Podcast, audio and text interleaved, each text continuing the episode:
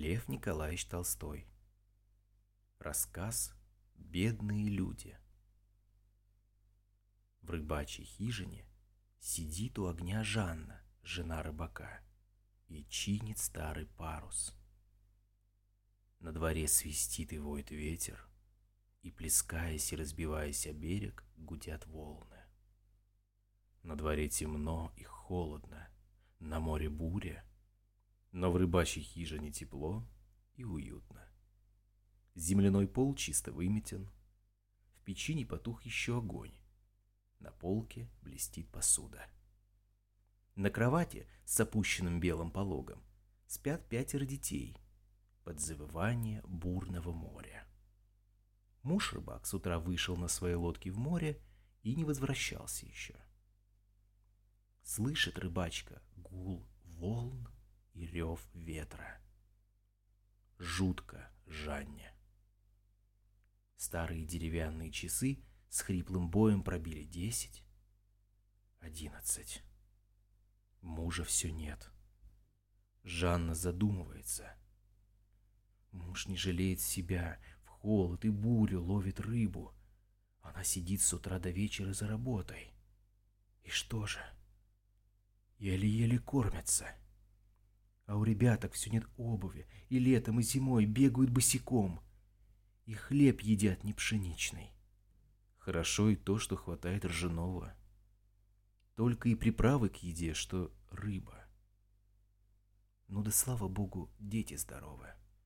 Нечего жаловаться, думает Жанна и опять прислушивается к буре. Где-то он теперь. Сохрани его, Господи, спаси и помилуй, — говорит она и крестится. Спать еще рано. Жанна встает, накидывает на голову толстый платок, зажигает фонарь и выходит на улицу посмотреть, не тише ли стало море, не светает ли, не горит ли лампа на маяке и не видать ли лодки мужа но на море ничего не видно. Ветер рвет с нее платок и чем-то оторванным стучит в дверь соседней избушки. И Жанна вспоминает о том, что еще с вечера хотела зайти проведать больную соседку. «Некому и приглядеть за ней», — подумала Жанна и постучала в дверь. Прислушалась.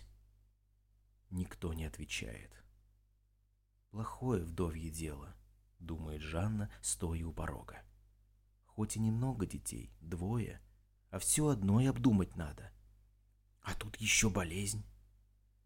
Эх, плохое вдовье дело. Зайду проведаю. Жанна постучала еще и еще. Никто не отвечал. «Эй, соседка!» — крикнула Жанна. «Уж не случилось ли что?» — подумала она и толкнула дверь.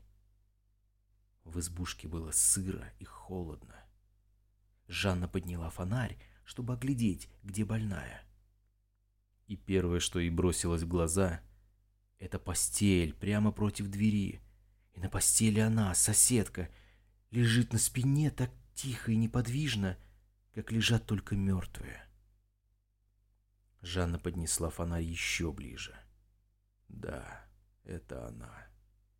Голова закинута назад, на холодном, посиневшем лице спокойствие смерти. Бледная мертвая рука, будто потянувшаяся за чем-то, упала и свесилась с соломы. И тут же, недалеко от мертвой матери, двое маленьких детей, кудрявых и толстощеких, прикрытых старым платьем, спят, скорчившись и прижавшись друг к другу белокурыми головками. Видно, мать, умирая, еще успела закутать им ножки старым платком и накрыть им своим платьем. Дыхание их ровно и спокойно, они спят сладко и крепко. Жанна снимает колыбельку с детьми и, закутав их платком, несет домой. Сердце ее сильно бьется. Она сама не знает, как и зачем она сделала это, но она знает, что не могла не сделать то, что сделала. Дома она кладет не проснувшихся детей на кровать со своими детьми и торопливо задергивает полог. Она бледна и взволнована. Точно мучит ее совесть. Что-то скажет он, сама с собой говорила она. Шутка ли, пятеро своих ребятишек? Мало еще ему было с ними заботы. Это он? Нет, нет еще. И зачем было брать? Прибьет он меня, да и по делам. Я и стою того. Вот он. Нет. Ну, тем лучше. Дверь скрипнула, будто кто-то вошел. Жанна вздрогнула и приподнялась со стула. Нет, опять никого. Господи, зачем я это сделала? Как ему теперь в глаза взгляну? И Жанна задумывается и долго сидит молча у кровати. Дождь перестал, рассвело, но ветер гудит, и море рвет по-прежнему.